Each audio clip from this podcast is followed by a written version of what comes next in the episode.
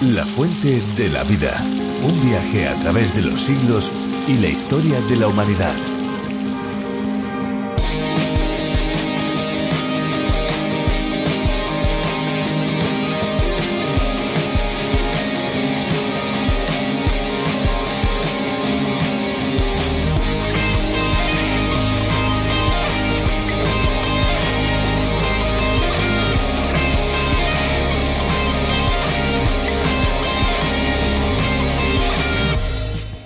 Nuestra vida cotidiana son muchos los refranes usados en las conversaciones del día a día.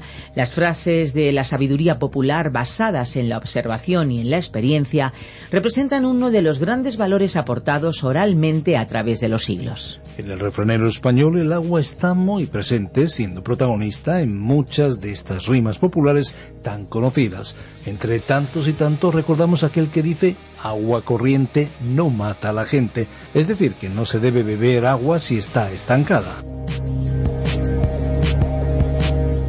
Hola amigos, bienvenidos a La Fuente de la Vida, un programa en el que recorremos todos los libros de la Biblia, descubriendo capítulo a capítulo las verdades que Dios ha dado a conocer. Soy Esperanza Suárez y aquí a mi lado Fernando Díaz. Así es, Esperanza, un saludo a todos los que nos escuchan y que se unen a este recorrido, a este viaje fascinante por el libro de los libros. Aquí estaremos con cada uno de ustedes presentando este tiempo de curiosidades, música y principalmente de aprendizaje de la palabra de Dios, de la Biblia. Efectivamente, y lo vamos a hacer de la mano de Virgilio Bagnoni, teólogo y profesor de la Biblia. Con él y también con Benjamín Martín nos acercaremos a la Biblia de una manera profunda. A partir de un espacio radiofónico cuyo nombre original es A través de la Biblia, del teólogo John Vernon Magui más de 80 países aprenden del libro de los libros mediante este viaje a través de la Biblia. Y uno de esos países es España, país al que se ha traducido, adaptado la serie de más de 1.300 estudios, reflexiones a través de la labor de Virgilio Bagnoni.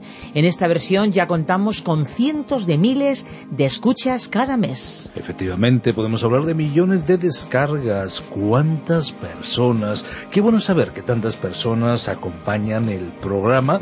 Eh, para aquellos que quieren saber más, pueden visitar nuestra web, lafuentedelavida.com. También pueden obtener los bosquejos de los libros de la Biblia.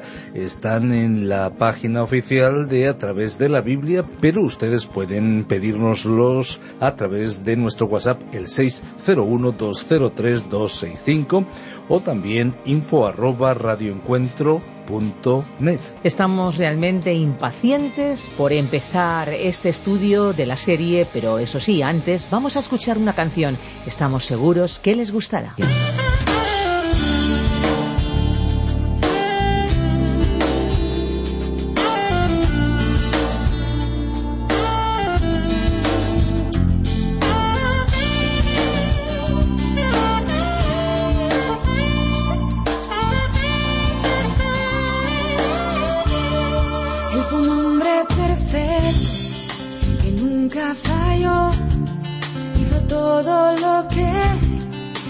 nadie logró.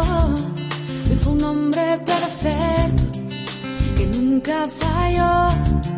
Hizo todo lo que nunca nadie logró. Obediente a sus padres, jamás mintió. En él no hubo engaño, toda la ley cumplió, toda la ley cumplió. Fue un hombre perfecto que nunca falló. Hizo todo lo que nunca nadie logró. Y porque él fue perfecto, es que pudo llevar sobre su propio cuerpo este mundo la maldad, este mundo la maldad. Él dejó que lo escupiera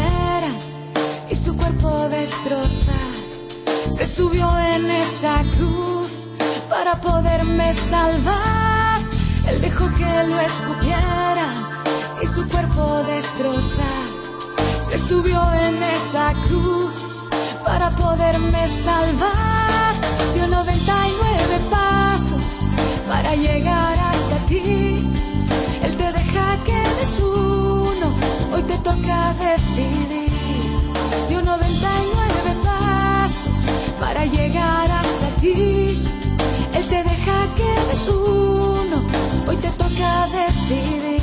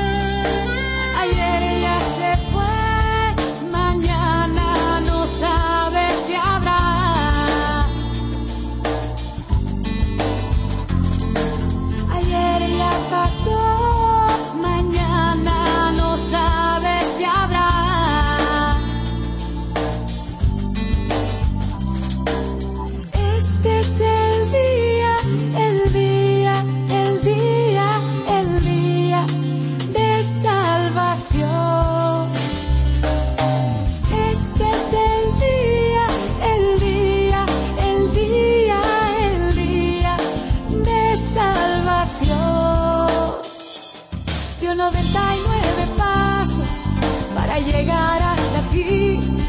Él te deja que des uno, hoy te toca decidir. Dio 99 pasos para llegar hasta ti. Él te deja que des uno, hoy te toca decidir.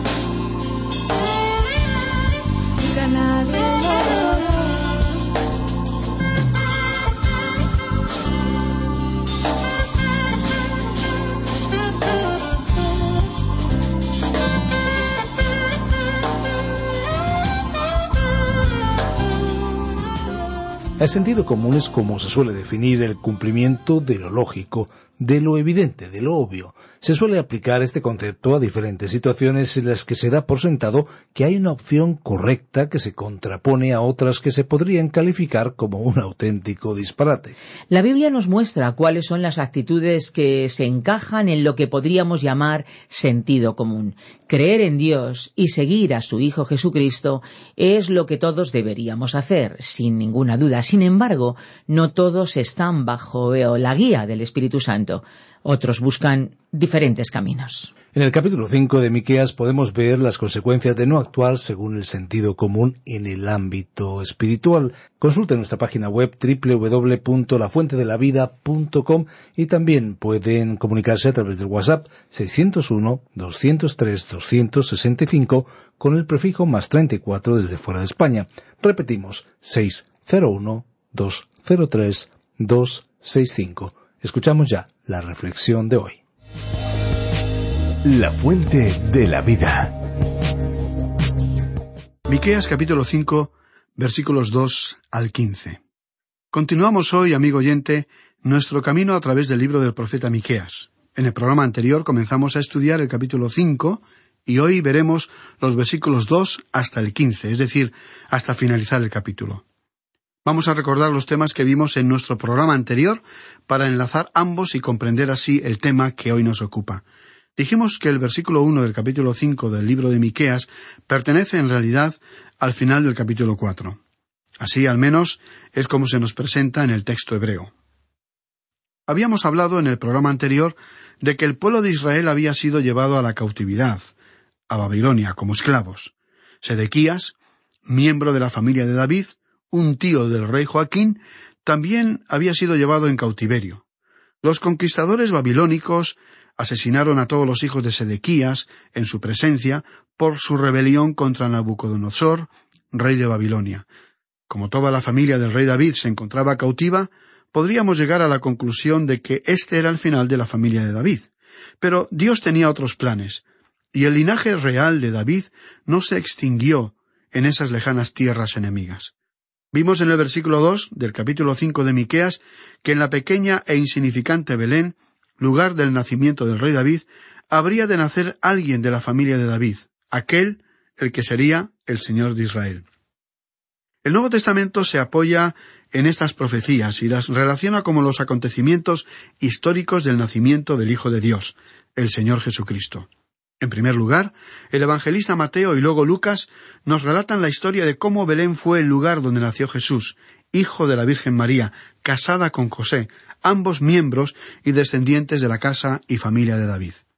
Leamos otra vez el versículo dos de este capítulo cinco de Miqueas, que dice Pero tú, Belén Efrata, pequeña para estar entre las familias de Judá, de ti me saldrá el que será Señor en Israel. Y sus salidas son, desde el principio, desde los días de la eternidad. Vamos a detenernos en algunos detalles importantes que por falta de tiempo no tratamos en nuestro programa anterior.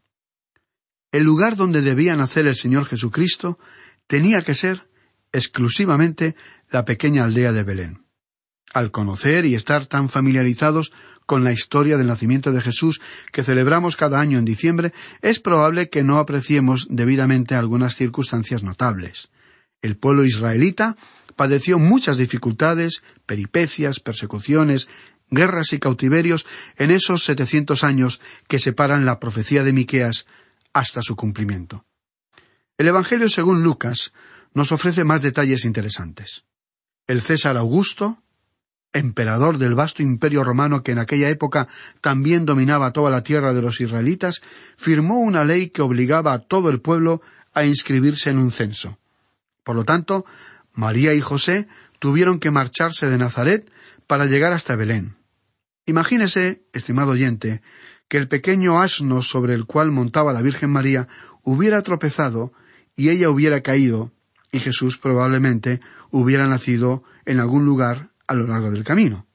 Pero ese asno no podía haber tropezado, porque setecientos años atrás el profeta Miqueas había escrito que Jesús nacería en Belén.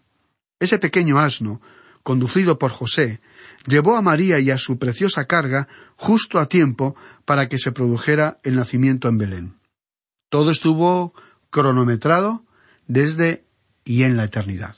Fue más puntual y preciso que cualquier avión moderno de nuestros días. El apóstol Pablo escribió en su epístola a los Gálatas capítulo cuatro versículo cuatro Pero cuando vino el cumplimiento del tiempo, Dios envió a su Hijo, nacido de mujer y nacido bajo la ley. Fue un nacimiento en el tiempo y en el momento más adecuado, en cumplimiento de una profecía que tenía más de setecientos años de antigüedad. Vimos en el programa anterior que, entre otros asuntos, Miqueas destacó lo siguiente que vamos a leer en el versículo dos. De ti, me saldrá el que será Señor en Israel. De la pequeña y humilde Belén se dijo esta frase, de ti me saldrá, que indica que aquel que vendría haría la voluntad del Padre y cumpliría su plan para la humanidad. Esta fue la encarnación de Dios hecho hombre, cuando Él se cubrió a sí mismo con su humanidad en Belén. El versículo continúa diciendo, y sus salidas son desde el principio, desde los días de la eternidad. Su existencia era previa a su nacimiento, y de esta manera estamos hablando de la deidad de Cristo. Ya hemos estudiado anteriormente la profecía del profeta Isaías, cuando también escribió en el capítulo siete y versículo catorce He aquí que una virgen concebirá y dará a luz un hijo, y llamará su nombre Emanuel. El profeta Isaías, en el capítulo nueve versículo seis, también escribió Un niño nos es nacido. El profeta nos indicó aquí su humanidad, y que no nacería en ningún otro lugar sino en Israel. El versículo continúa diciendo, Hijo nos es dado. No escribió nacido, porque se refirió a su divinidad. El niño nacería en Belén, pero era el Hijo del Eterno. El Señor Jesucristo mismo dijo, Salí del Padre y he venido al mundo. Otra vez dejo el mundo y voy al Padre. Evangelio de Juan, capítulo 16, versículo 28. Destaquemos ahora la existencia previa de Cristo antes de su encarnación que resalta la deidad de Cristo antes de su nacimiento. El profeta Miqueas dijo: Sus salidas son desde el principio. El Señor Jesucristo dijo a los fariseos: Antes que Abraham fuese, yo soy. Cristo apareció muchas veces en el Antiguo Testamento. Podemos regresar a la creación misma. Todas las cosas por Él fueron hechas, nos dice el apóstol Juan, y sin Él nada de lo que ha sido hecho fue hecho. Juan capítulo 1 y versículo 3. Él es el Creador, porque en Él fueron creadas todas las cosas, dice el apóstol Pablo en su epístola a los colosenses, y en el jardín del Edén, Él era la voz de Jehová Dios que se paseaba por el huerto, al aire del día. Génesis capítulo 3 y versículo 8. Él era la expresión oral de Dios. Él era la palabra de Dios. Él era la comunicación de Dios al hombre. Le encontramos a Él persiguiendo y buscando al hombre a través del Antiguo Testamento. Él se le apareció a Moisés en la zarza ardiente y le dijo He venido a darte libertad. Él era el Redentor. Miqueas mencionó algo de gran importancia. Aunque Cristo nació en Belén, hace más de dos mil años su existencia ha sido una realidad desde siempre. Hemos considerado su existencia antes de la encarnación, y ahora hablaremos de su humanidad, su encarnación misma. Cuando el Señor Jesucristo llegó a Belén, recibió algo que no había tenido antes, y eso fue el nombre Jesús. Él recibió la humanidad como un ser humano, y Jesús era su nombre humano. Él era Jehová, el Señor, y ese era el nombre de su deidad. A partir del momento de su nacimiento, era Jesús y era el Salvador. Él salió de Belén para salvar. Recuerde, estimado oyente, lo que los ángeles dijeron a los pastores, que os ha nacido hoy, en la ciudad de David, un Salvador que es Cristo, el Señor. Ese relato lo encontramos en el Evangelio de Lucas, capítulo 2 y versículo 11. Mateo dijo que su nombre era Emanuel, que significa Dios con nosotros, pero sería llamado por su nombre Jesús. Él no podría ser Jesús si no fuera Emanuel, Dios con nosotros. Él tenía que ser un hombre para ocupar nuestro lugar, para ser nuestro representante, para morir una muerte sustitutoria. Él solo vino a este planeta Tierra para salvarnos, amigo oyente. Sin embargo, a pesar del incondicional amor que Cristo manifestó muriendo en la cruz para que pudiéramos ser libres de nuestros pecados, hoy hay quienes intentan quitar o borrar a Cristo de la fiesta navideña.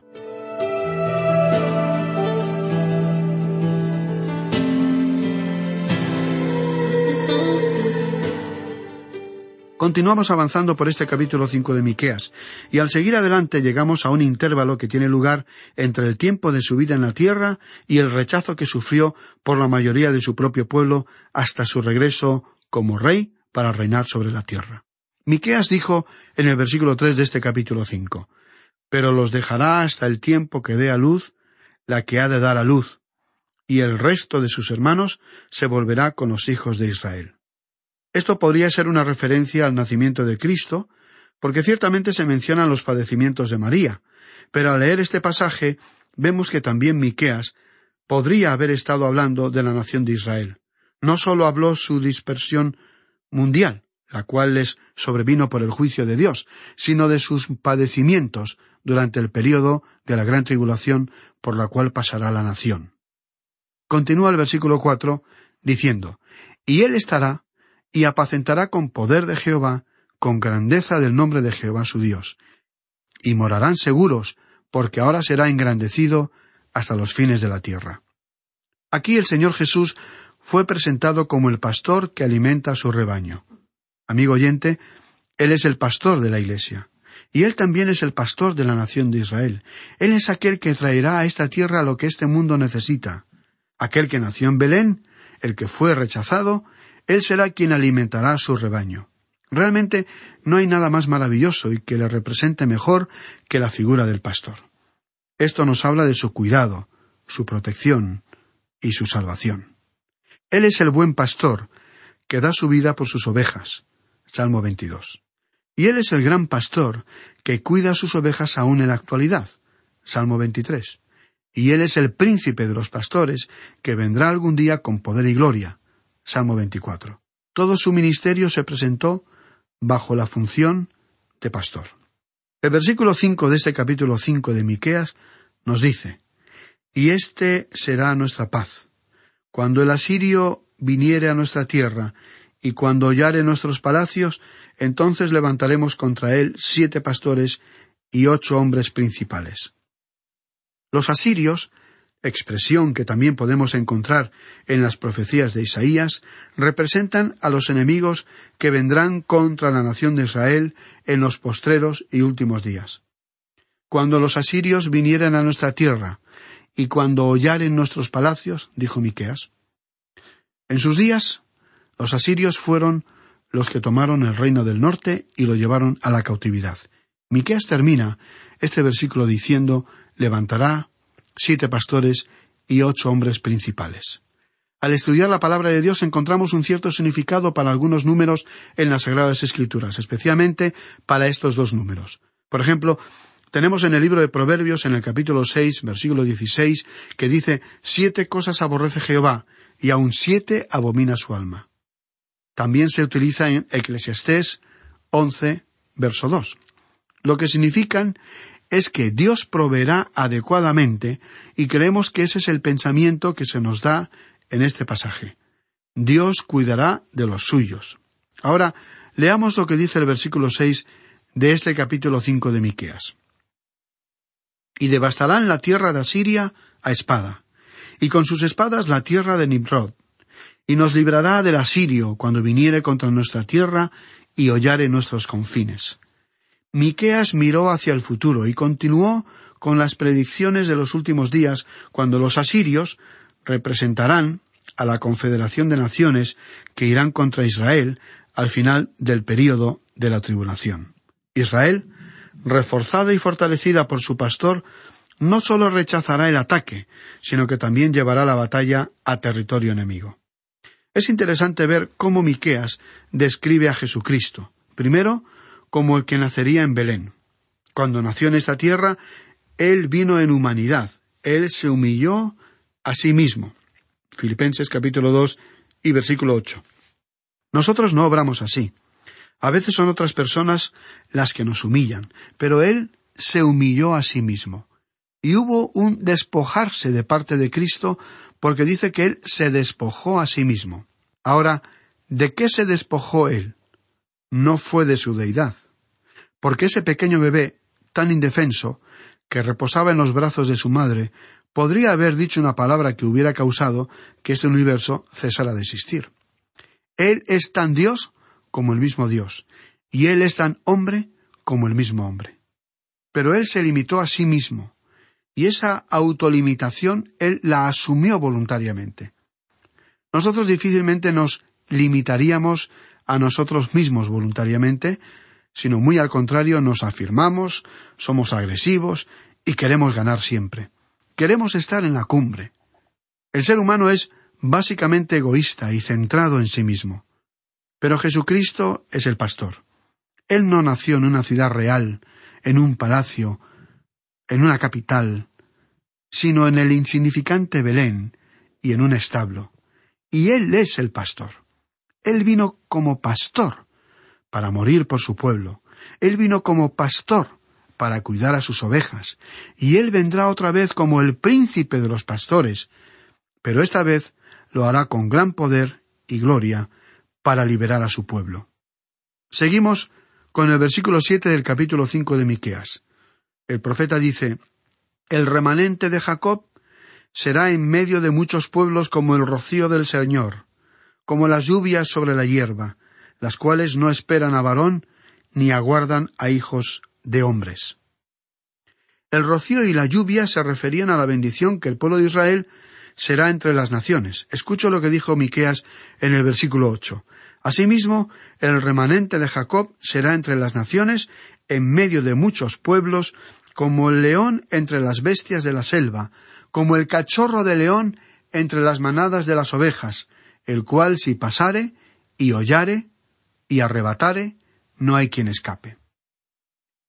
Esta descripción no es adecuada para el pueblo de Israel en nuestro día, Israel ha estado en una situación precaria por muchos años. Cuando Israel obedezca al Señor y restablezca su relación fraternal con Él, experimentará el cumplimiento de la promesa que Dios había hecho cuando dijo Haré que Israel sea la cabeza de las naciones y no la cola de las naciones. Ahora en el versículo nueve nos dice Tu mano se alzará sobre tus enemigos, y todos tus adversarios serán destruidos. En esos días Dios le dará al pueblo de Israel la victoria sobre sus enemigos.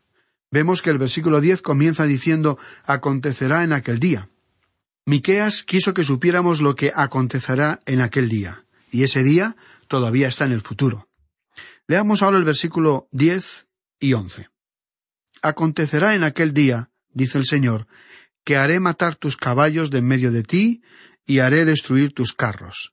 Haré también destruir las ciudades de tu tierra, y arruinaré todas tus fortalezas. Ahora, ¿por qué actuará Él de esta manera? Este pensamiento indica que Dios quitará todos los elementos sobre los cuales se apoya Israel. Ya no los necesitará más, porque su Mesías traerá la paz a la tierra.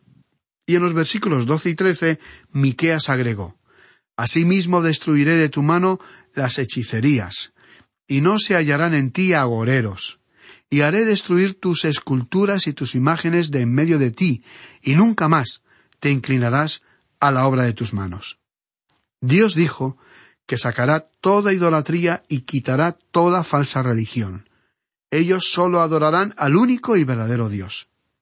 Y en los dos versículos finales, catorce y quince, leemos Arrancaré tus imágenes de acera de en medio de ti, y destruiré tus ciudades, y con ira y con furor haré venganza en las naciones que no obedecieron.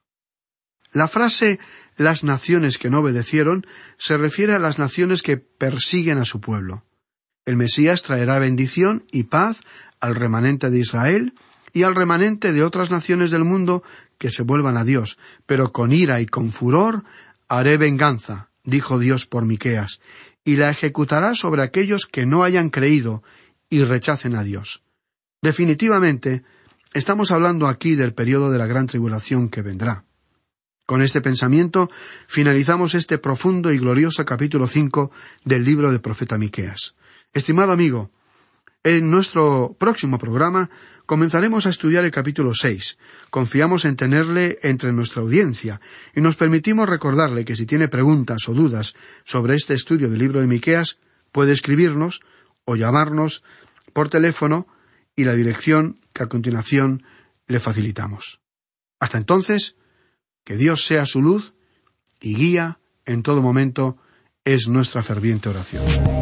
Después de escuchar esta reflexión tan interesante, llega el tiempo de despedirnos. Sí, nos acercamos al final de este programa, pero nuestro recorrido por los libros de la Biblia sigue, no para. Aquí estaremos de lunes a viernes en la misma emisora, pero también el día que ustedes quieran a través de nuestros eh, podcasts, por supuesto en lafuentedelavida.com, desde donde pueden acceder a nuestras notas y bosquejos. La Fuente de la Vida también está disponible para los dispositivos móviles. Descargue la aplicación La Fuente de la Vida, que también se puede encontrar con el nombre a través de la Biblia.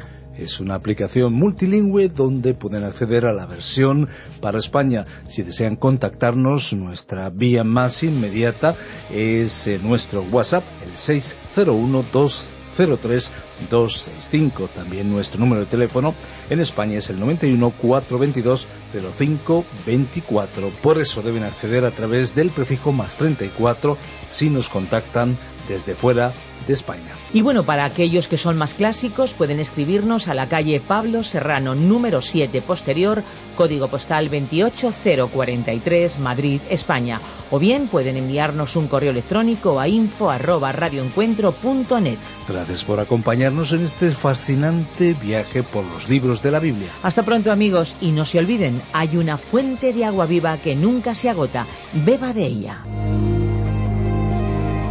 Este ha sido un programa de Radio Transmundial producido por Radio Encuentro, Radio Cadena de Vida.